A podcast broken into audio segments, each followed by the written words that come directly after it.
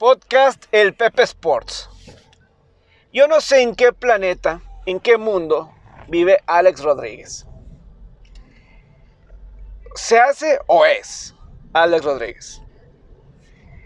Las últimas declaraciones que dio, jueves o viernes, dio unas declaraciones que todavía no puedo creer. Sabemos que Alex Rodríguez quiere comprar a los Mets de Nueva York en conjunto con su bellísima esposa Jennifer López, en conjunto con otros atletas, eh, están buscando hacer lo posible por comprar a los Mets de Nueva York. Y ya está pensando como dueño, como dueño de las grandes ligas. Estos seres del planeta que están desconectados con la realidad los dueños de las grandes ligas. Probablemente nadie en este planeta. Bueno, a lo mejor Donald Trump y con la cuestión del coronavirus. Y López Obrador. A lo mejor son los únicos desconectados de la realidad. Y, y aparte, los dueños de las grandes ligas. Y Alex Rodríguez ya está pensando como dueño de las grandes ligas. Y lo demostró con estas declaraciones. Alex Rodríguez piensa que los jugadores deben de aceptar tope salarial la próxima ocasión que haya negociaciones de contrato colectivo entre dueños y el sindicato, que debe ser eh, pues en el próximo año 2021, porque el contrato actual se termina en diciembre del 2021. Entonces ya pronto deben de negociar y que Alex Rodríguez opina que se debe de aceptar el tope salarial. Si sí o si no, cada quien tiene su perspectiva, su opinión. Pero el razonamiento de Alex Rodríguez no tiene nada que ver. O sea, completamente fuera de base. Sería un out facilito, como si un Andy Perry te pescara fuera de primera base. Out completamente de la realidad Alex Rodríguez. Alex Rodríguez piensa que si pones un tope salarial, esa es la forma para que, que unas grandes ligas que está que tiene que tuvo unas ganancias en el 2019 de, de 10 mil millones de dólares. Una cifra histórica para ellos 10 mil millones de dólares. Y la forma de incrementar a 15 mil millones de dólares es que los, los jugadores acepten poner un tope salarial que a mí se me hace absurdo el pensar. Los dueños son los responsables para que aumente ese dinero. Son los dueños. Ya los dueños lo que tienen que hacer, ellos son los que recaudan el dinero.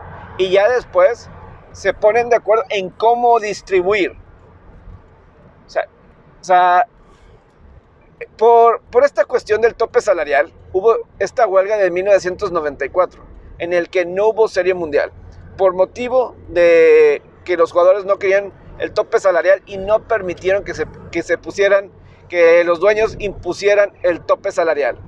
Y la razón de que nada más va a haber 60 partidos en esta mini temporada 2020 es porque ya los dueños quieren implementar el tope salarial. Ahora, por parte de Alex Rodríguez, la razón que digo que es hipócrita lo que está comentando Alex Rodríguez es que nadie en la historia de las grandes ligas como jugador ha ganado más dinero que Alex Rodríguez. Más de 440 millones de dólares solamente como jugador. ¿Ok? Y simplemente no, no tiene fundamentos. Es decir, el sistema de las grandes ligas de no tener tope salarial benefició a Alex Rodríguez. Y no se ha dado cuenta que a pesar de que las grandes ligas ha, incrementado eh, en ganancias cada año, no se le ha recompensado a los jugadores como debe de ser.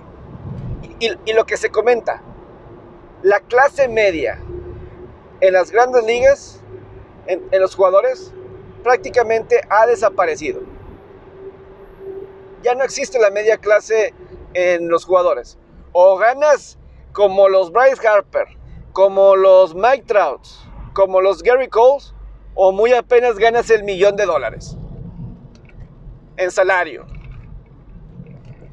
No hay punto medio y los que están en medio batallan para aceptar un contrato eh, importante, para encontrar un acuerdo a largo plazo. Esa ha sido la historia de, muchos, ¿no? Esa ha sido la, historia de muchos recientes que batallan para encontrar uno. Y por eso yo creo que lo de Alex Rodríguez es claramente, eh, o sea, él salió beneficiado con tanto, tanto, tanto dinero. Y, además, y además, digo, lo de Alex Rodríguez se me hace increíble pensar eh, el, razonamiento, porque si, se ponen de acuerdo para más juegos, o así, yo, obviamente los dueños no están perdiendo dinero. Definitivamente no. A lo mejor este año ganan menos, pero no pierden. Van a ganar menos, pero no van a perder. Y además, esto, mira, Alex Rodríguez a mí me ha, me, ha agradado como analista. Hay muchos que no les agrada como analista, pero a mí en lo particular eh, se me hace muy bueno como analista. Se ve alguien que obviamente tiene todo el conocimiento del mundo. Me acuerdo la primera vez que entró como analista, me acuerdo que fue en la Serie Mundial 2015, la de los Reales de Kansas City contra los, contra los Mets de Nueva York. Y en esa ocasión me acuerdo, eh, eh, entra brevemente como invitado ahí con Joe Buck y compañía y ahí está explicando los cuatro cuadrantes del plato, de la zona strike para los bateadores.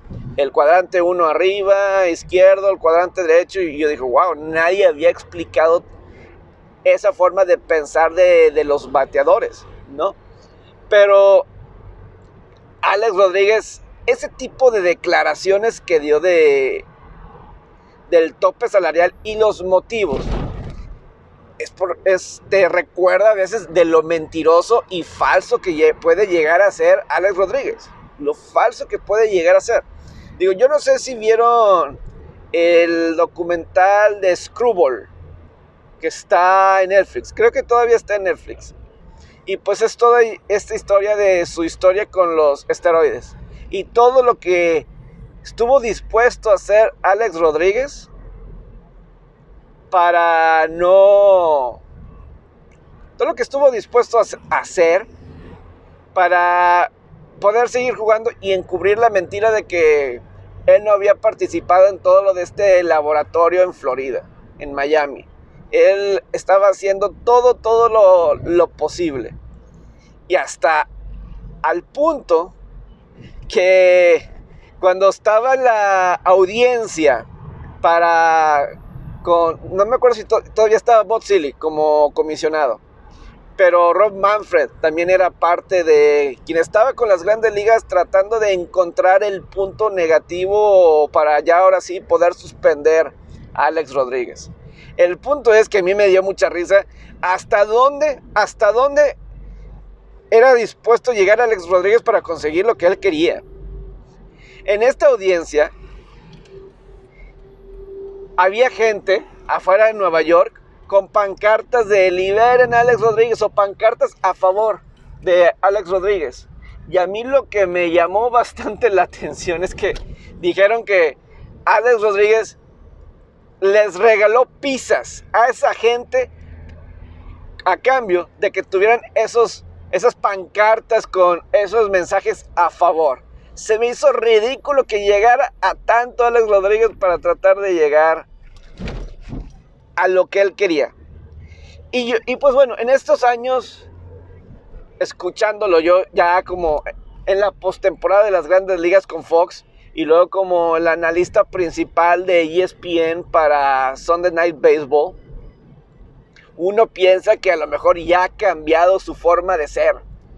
O sea, que es más centrado y más todo. Y resulta que no.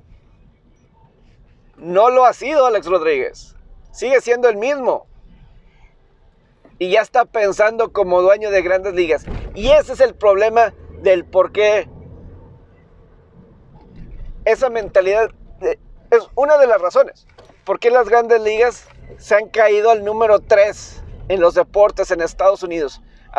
La NFL 1, NBA 2 y Grandes Ligas 3. Por ese pensamiento de dueños. Él dice que ve a la NFL y a la NBA con sus topes salariales, con sus formas de limitar contratos y esa es la razón ese es el motivo principal para por qué hay más popularidad. Está equivocado Alex Rodríguez en eso. Lo, en la NBA existe luxury tax, ¿ok? Existe luxury tax. Y, y además, hay más diversidad en la NFL y en la NBA. En las grandes ligas no pueden no saben vender a sus jugadores. Ahorita estamos en tiempo de pandemia, donde mucha gente se está quedando en sus casas. Tienes la opción de ponerles juegos durante todo el tiempo del día y gente lo va a estar viendo. Pero no, en esta temporada que empieza este jueves, hay más partidos de noche que de los que se pudiera pensar que pudiera haber durante el día. Y la NBA es lo contrario. La NBA casi nunca tiene juegos durante el día entre semana. Pero en esta ocasión, por ejemplo, el viernes 31 va a haber como cuatro juegos. Luego a la 1, a las 3, a las 7, a las 9. Va a haber como cuatro juegos. Todo el día va a haber básquetbol. Creo que el viernes de la semana después también. Es decir, va a haber básquetbol a todas horas.